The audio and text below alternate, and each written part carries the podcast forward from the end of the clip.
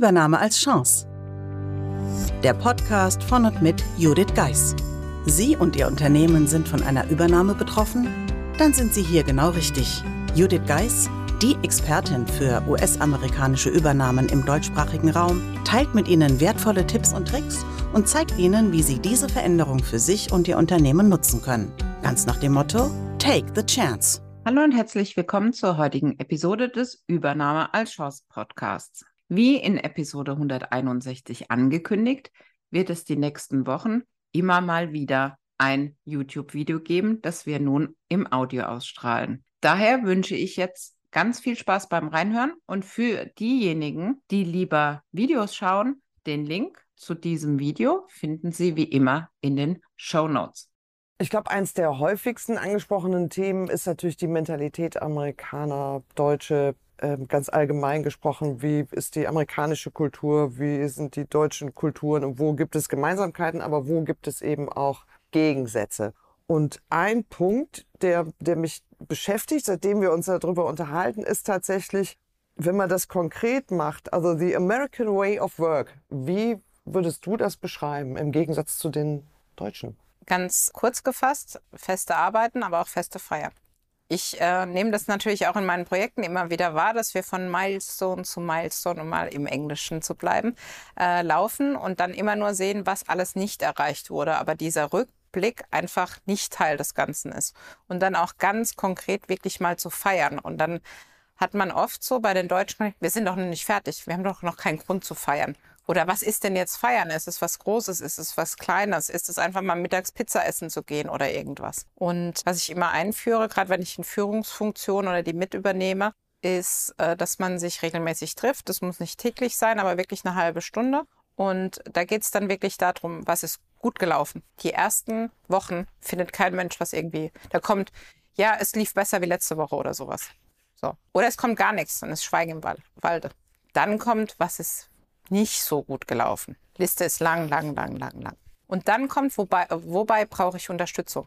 Wie, ich brauche Unterstützung, Hilfe? Nee, kann ich doch hier nicht sagen. Und dann merkt man mit Woche zu Woche, dass dass die Teams sich daran gewöhnen und es oft so ist, dass sie dann trotzdem auch genervt sind. Jetzt muss ich schon wieder was Gutes finden. Äh, auch ich finde nicht immer was Gutes in Projekten. Die Phasen gibt es auch. Und dann gerade für mich, dann ist so der Punkt, wo man sagt, okay, wenn ich dann das Projekt beende, wenn man das weiterführt, was äh, durchaus die ja, Kollegen dann auch tun, dann ist es so, dass zwar gesagt wird, dass man es blöd findet und dann will derjenige vielleicht abschaffen. Nee, nee, nee, also das braucht man schon ne, wo man dann auch merkt, dieser, diese Mentalität, die sich dann geändert hat, dahingehend, ich muss, ich muss mir jetzt auch für Dienstag einfach mal was überlegen, was gut gelaufen ist. Und in der schlechtesten Woche überhaupt muss ich das, muss ich das haben. Das kann so banal sein, wie gestern hat jemand einen Kuchen mitgebracht oder gerade scheint die Sonne.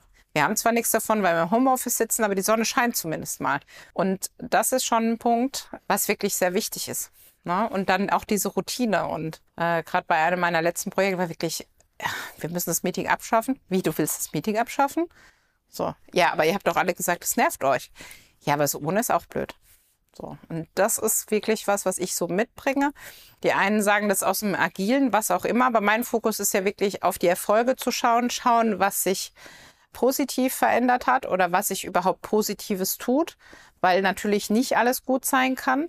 Und dann auch zu sagen, bei, gerade bei diesem Unterstützungspart, ich bin mir sicher, dass in Teams viel, viel mehr erreicht werden kann, wenn man sich gegenseitig richtig unterstützt.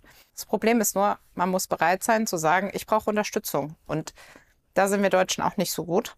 Und dabei dann zu sagen, okay, wie kriege ich das Ganze dann auch rund für mich? Und dann darf es halt auch mal was Tolles sein. Wir hatten heute über Team-Events gesprochen, da kann man gemeinsam mal Musik machen oder man geht gemeinsam nur eine Spreefahrt machen, was auch immer, aber wo man dann sagt, und dann ist es auch oft so, dass, wenn man es dann mit dem deutschen Geschäftsführer hat, wir müssen jetzt sowas machen oder ein Grillfest oder irgendeine Kleinigkeit. Nee, also warum das? Ja, oder wir haben alle samstags gearbeitet, ist für mich ganz normal, mittags gibt's Pizza oder irgendwas. Auf Firmenkosten. Wie auf Firmenkosten? Ja, ich bin samstags hier. Also, und da ist es dann auch so, das sind die Sachen, wenn das nicht passiert, dann jetzt lassen die uns den Samstag arbeiten, dann sollen wir auch noch was bestellen und am Ende sollen wir es selber bezahlen. Ja, wo man dann sagt, was kostet eine äh, Partypizza für ein Team? Nichts was bringt es? Man sitzt gemeinsam da, man merkt, man überlegt nicht so wie, wie andere an Feiertagen, wenn sie arbeiten, so, oh Gott, jetzt hocke ich da und die ganze Familie, sondern Man merkt dieses äh, Team, Teamgeist auch, entwickelt das. Und man hat einfach wieder diese kleinen Momente, wo man auch mal was Privates sprechen kann. Und auch das muss Raum haben. Und zwar nicht nur, wenn, wenn was richtiges Schlimmes im Privatleben passiert, sondern einfach mal, hey, mein Sohn hat jetzt einen Buchpreis bekommen, der ist total toll in der Schule oder keine Ahnung, was auch immer. Und äh, dies dabei dann nicht zu vergessen. Und da sind die Amerikaner sicherlich gute Vorbilder und auch aus Teams Dinge rauszuholen, die die Teams sich selber nicht zugetraut hätten. Ich finde es ganz spannend, weil diese Methode auf das Gute zu gucken ist ja auch was, also das, deswegen ist vielleicht dieser Nervfaktor so hoch, weil wir das nicht lernen. Ja, also wir werden ja so konditioniert, dass, also in der Schule schon, es werden die Fehler angestrichen und nicht das, was schon super ist. Der Fokus ist immer eher auf das, was nicht geklappt hat. Und das umzutrainieren kostet einfach extreme Mühe. Das ist ja wie, wenn du sagst, du bist Rechtshänder und morgen machst du alles mit links. Das wissen alle die, die die Haupthand mal gebrochen hatten. Die wissen, was ich meine.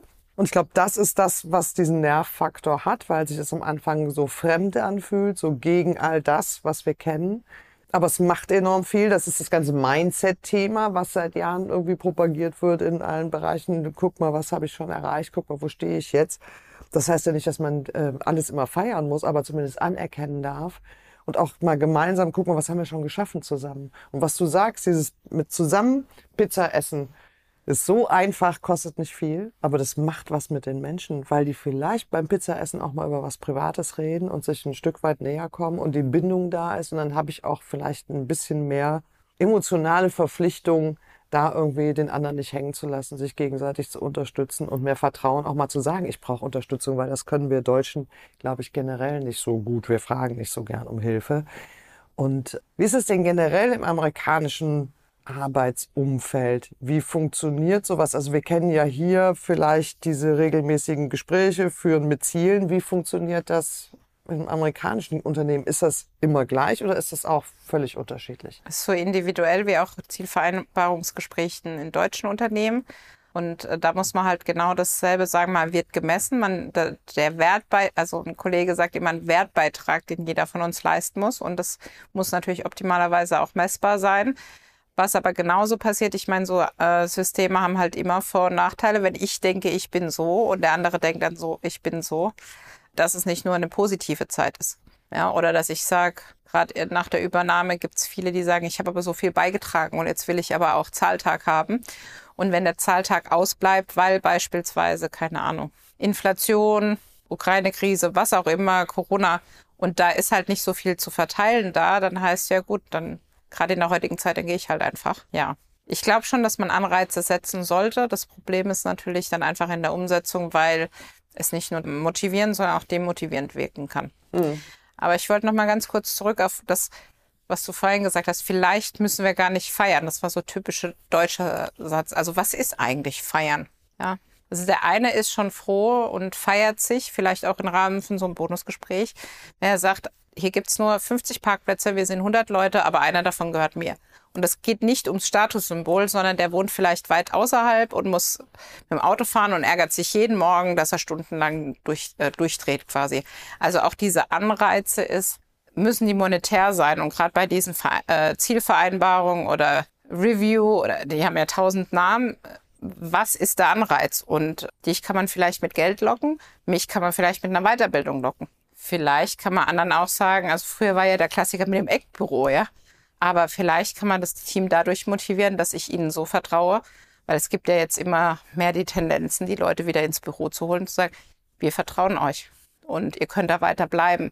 Während es auch bei Kunden von mir schon so war, die ganze Firma war während Corona zu Hause, aber die Verwaltung inklusive Buchhaltung, die musste jeden Tag ins Büro kommen. Und ich dann sage, warum? Was ist der Unterschied? Und ich glaube deshalb, Anreize über Geld ist wichtig und ist auch in Ordnung und es sollte auch eine Entwicklung haben. Aber die Frage ist halt, wie kann das sonst aussehen? Und da fehlt mir manchmal ein bisschen die Fantasie auf allen Seiten. Ja. Da stimme ich dir zu. Ich glaube, es gibt sehr unterschiedliche Motivatoren, sei es der Parkplatz, sei es ein Jobticket, sei es was auch immer, ja, wo ich sage so, oh Mensch, für mich ist das wichtig. Du denkst vielleicht, wie kann man sich darüber freuen, aber es ist ja auch okay. Das ist ja nicht für dich, das ist ja für mich und andersrum genauso, wo man sagt, so, das ist eine Erleichterung und macht den Menschen den Alltag leichter, weil sie, wie du sagst, Pendler sind oder ähnliches, wo man denkt, das, das würde Sinn machen. Ja. Einfach, da geht's nicht um 50, 100 Euro mehr irgendwie, sondern da geht's einfach darum, vielleicht ist es fürs Unternehmen deutlich günstiger, aber es hat einfach einen enormen Impact auf den Mitarbeitenden.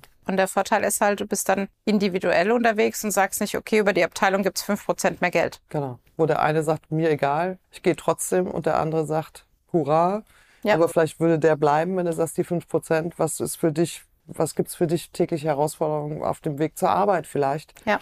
Was können wir für dich tun, dass es für dich angenehmer wird? Ja. Bei, bei den Incentives muss ich immer an einen meiner Kunden denken.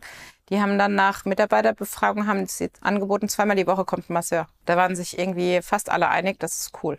Ja, also das ist so, die einen wollen ins Fitnessstudio, wie du gesagt hast, die anderen wollen das. Aber letztendlich, gerade in der heutigen Zeit, unabhängig ob Übernahme oder nicht, muss man sich ja die Frage stellen, will ich alle Mitarbeiter neu übers Geld halten? Wird schwierig. Deshalb wirklich, was kann ich dafür tun, dass eben der andere anbietet, mich zu unterstützen? Und dann wirklich auch zu fragen, ich denke, du willst das, aber da ich es nicht weiß, sag du mir, was willst du wirklich oder wie kann ich dir helfen? Und dann nicht, also ich finde es immer bei den äh, Stellenanzeigen, ja, bei uns gibt's gibt's einen Obstkorb, wo ich dann denke, ja, Toll. super. Äh, ja, vielleicht will ich kein Obst oder ich will nicht das Obst, was ihr kauft. Also da wirklich dann individuell auf die äh, Mitarbeiter eingehen und ja, auch vielleicht, ja, dann doch mal feiern und wenn es nur ein Grillfest ist. Ja, denke ich auch. Es muss nicht immer die Riesengeschichte sein. Wichtig auch hier wieder die Kommunikation. Ich sage ganz herzlichen Dank, liebe Judith. Ich danke dir. Buchen Sie jetzt ein Mentoring mit Judith Geis. Egal ob als Mitarbeiter, Führungskraft oder Team. In einem individuell auf Sie zugeschnittenen Mentoring erhalten Sie wertvolle Tipps und Hinweise, wie Sie sicher durch die Zeiten der Veränderung kommen. Schauen Sie vorbei auf thebridge-online.com/mentoring. Den Link finden Sie auch in den Show Notes.